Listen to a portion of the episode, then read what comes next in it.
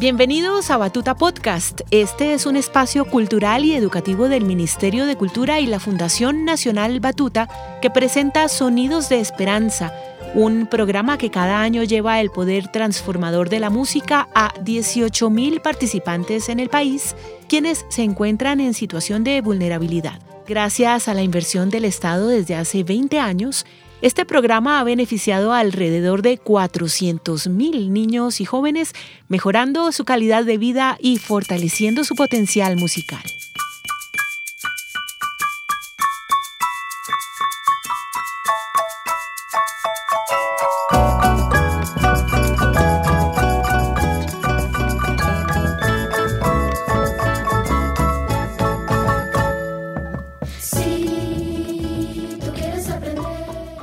La salsa nacida en Nueva York, hija de Cuba y Puerto Rico especialmente, encontró también su lugar en Colombia, en ciudades como Cali, Medellín, Barranquilla y Bogotá.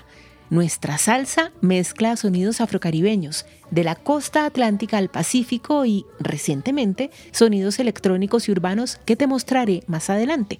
La salsa hace parte de la alegría de nuestras regiones, de nuestra manera de bailar y cantar las penas y las fortunas, porque en Colombia, como dice el refrán, le ponemos salsa a la vida.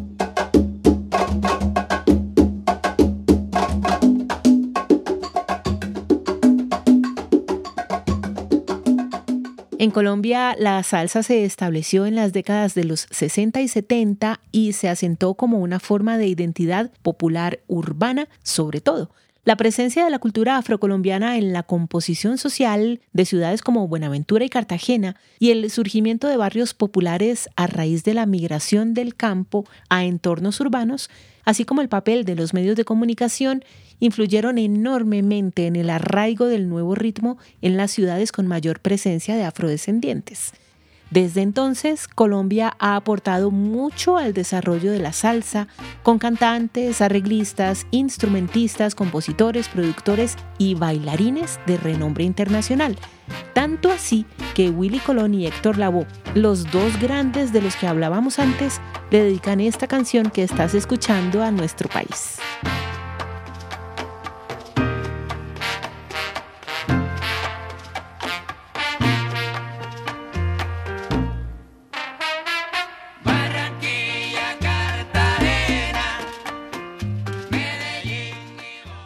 Entre los precursores de la salsa colombiana de los años 50 y 60 se encuentra el cantante barranquillero Nelson Pinedo, el almirante del ritmo, quien fue parte de orquestas tropicales como la Sonora Matancera, Cortijo y su combo y Tito Rodríguez.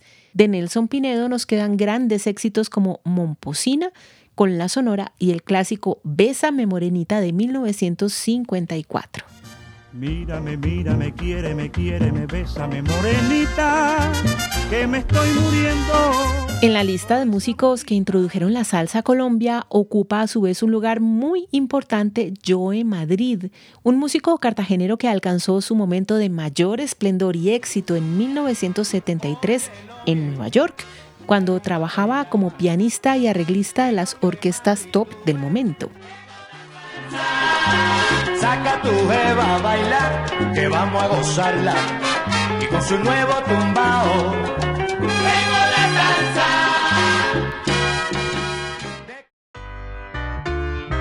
Oye, te hablo desde la prisión.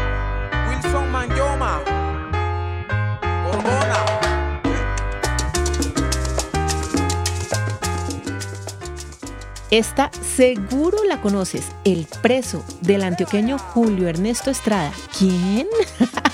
nada más y nada menos que Fruco, quien hizo parte del grupo Los Corraleros de Majagual. En una gira por Estados Unidos, Fruco conoció el movimiento salsero y se enamoró de su fuerza. A su regreso a Colombia formó la conocida orquesta Fruco y sus Tesos, la primera orquesta colombiana en presentarse en el Madison Square Garden en Nueva York. Increíble, ¿no? También Fruco fundó luego los Latin Brothers, dejando en ambas orquestas un referente del género en Colombia y en el mundo entero.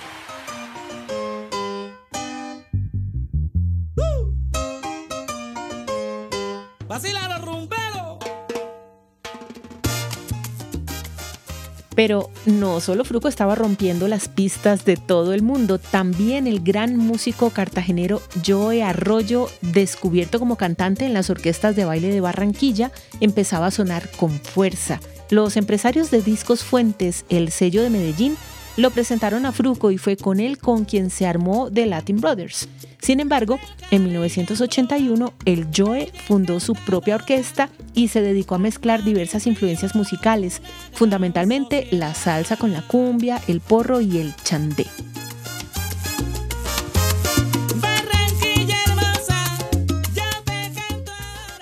La lista es larga y aquí no para. Es más, si se me olvida alguno de los grandes referentes de la salsa nacional, cuéntanos. Me encantará saber a quiénes sí o sí incluirías tú en este camino.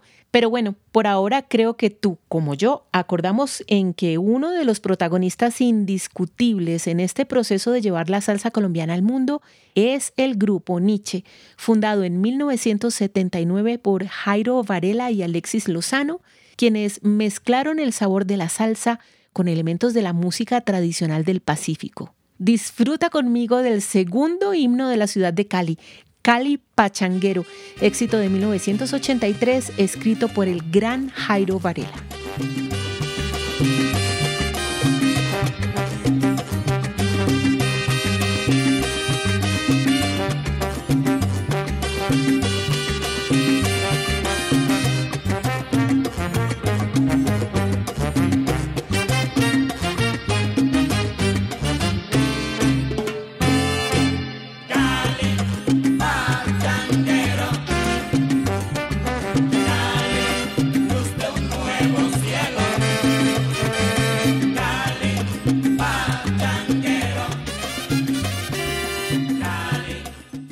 Como si la Bella Cali no nos hubiera regalado ya grandes éxitos de la música, nos llega la orquesta Guayacán, creada ese mismo año cuando Alexis Lozano decide independizarse del grupo Nietzsche. Para la reconocida revista Billboard, su canción Oiga, mire, vea es una de las más importantes de la salsa a nivel mundial. Sé que la conoces, te invito a cantarla y bailarla conmigo. Si huele a caña, tabaco y brea, Véngase a Cali para que vea. Si huele a caña, tabaco y brea, usted está en Cali. Ay, mire, vea. Si las mujeres son lindas y hermosas, aquí no hay fea para que vea. O sea, eh, como ya les habrá podido informar la ilustre secretaria del doctor Mendoza, nosotros somos los abogados representantes de la firma Terra Moda. Ah, ¿y te suena este personaje de acá?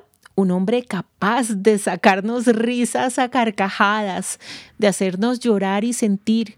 Un hombre que hizo de la creación un hábito de vida.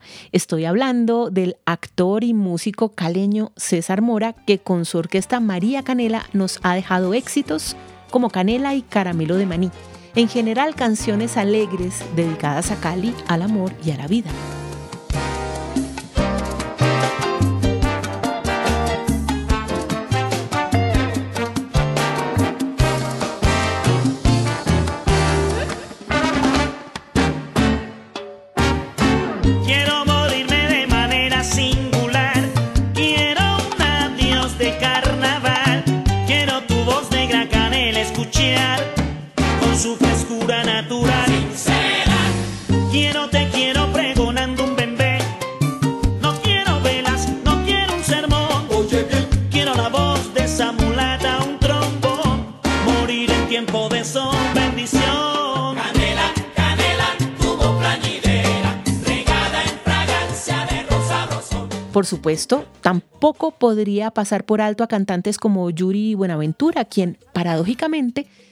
se hizo famoso primero en Francia y luego aquí.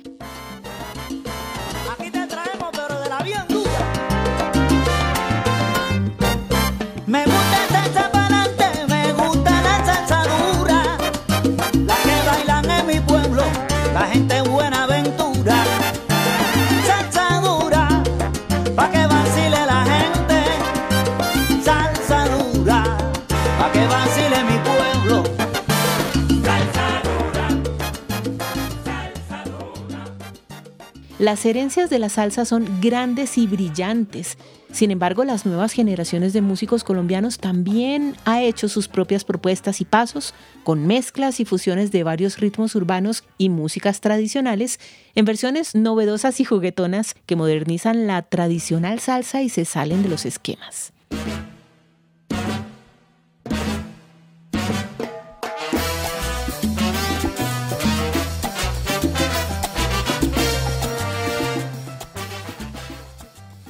Ejemplo de eso es la 33, orquesta bogotana fundada en el 2001 por los hermanos Santiago y Sergio Mejía.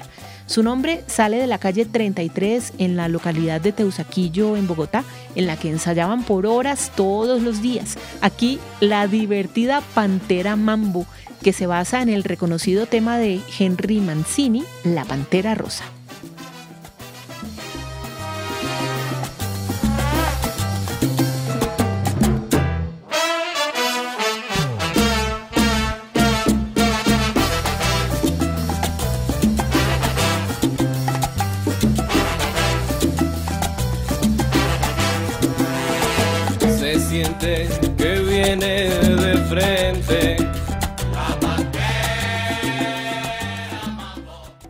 Ahora, entre estas nuevas formas de la salsa está también la fusión denominada salsa choque, tan sonada en la radio y en las fiestas actuales.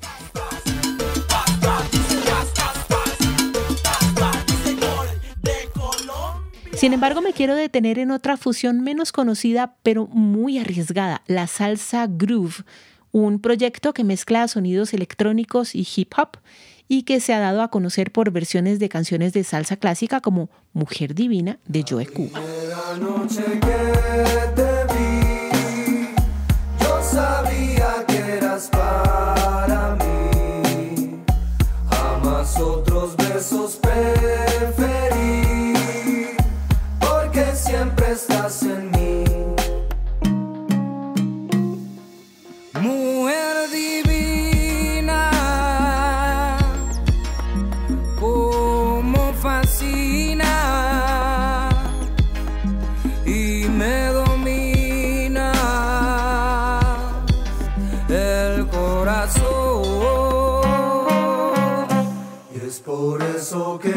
boy.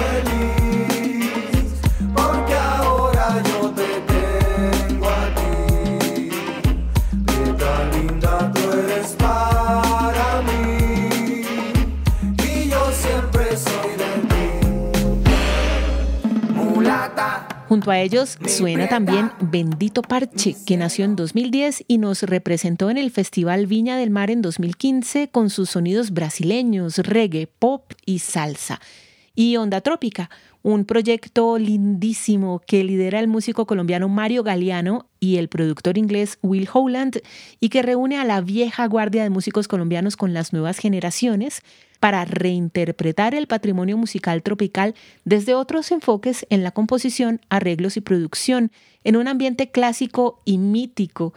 Esta agrupación, conformada por 12 músicos que fusionan cumbia, porro, gaita y bugalú con jazz, rap, ska y funk, ha estado en los escenarios más importantes de Europa y Estados Unidos.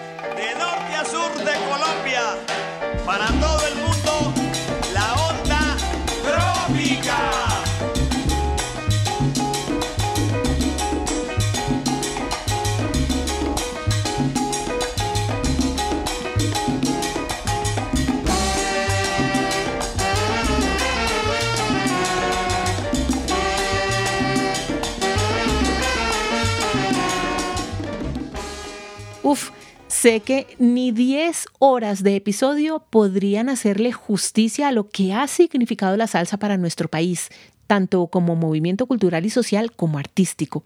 Sin embargo, en algún momento debe acabar este recorrido, pero como siempre te digo, espero que no acabe para ti y que al son de salsa sigas aprendiendo más y más, explorando nuevas y nuevos compositores que todos los días reinterpretan y transforman la música.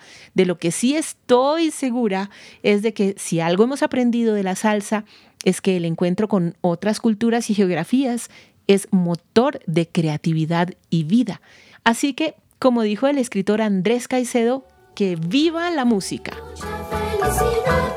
Este programa fue realizado gracias a la investigación y asesoría temática de la maestra Catherine Surache, directora académica de la Fundación Batuta, a la edición sonora de Alejandro Correa, la postproducción de audio de Andrés Valencia, la dirección de proyecto de María José Peláez y a todo el equipo de comunicaciones de la Fundación Batuta. Mi nombre es María Isabel Quintero y te seguiré acompañando con mi voz en este viaje por la música.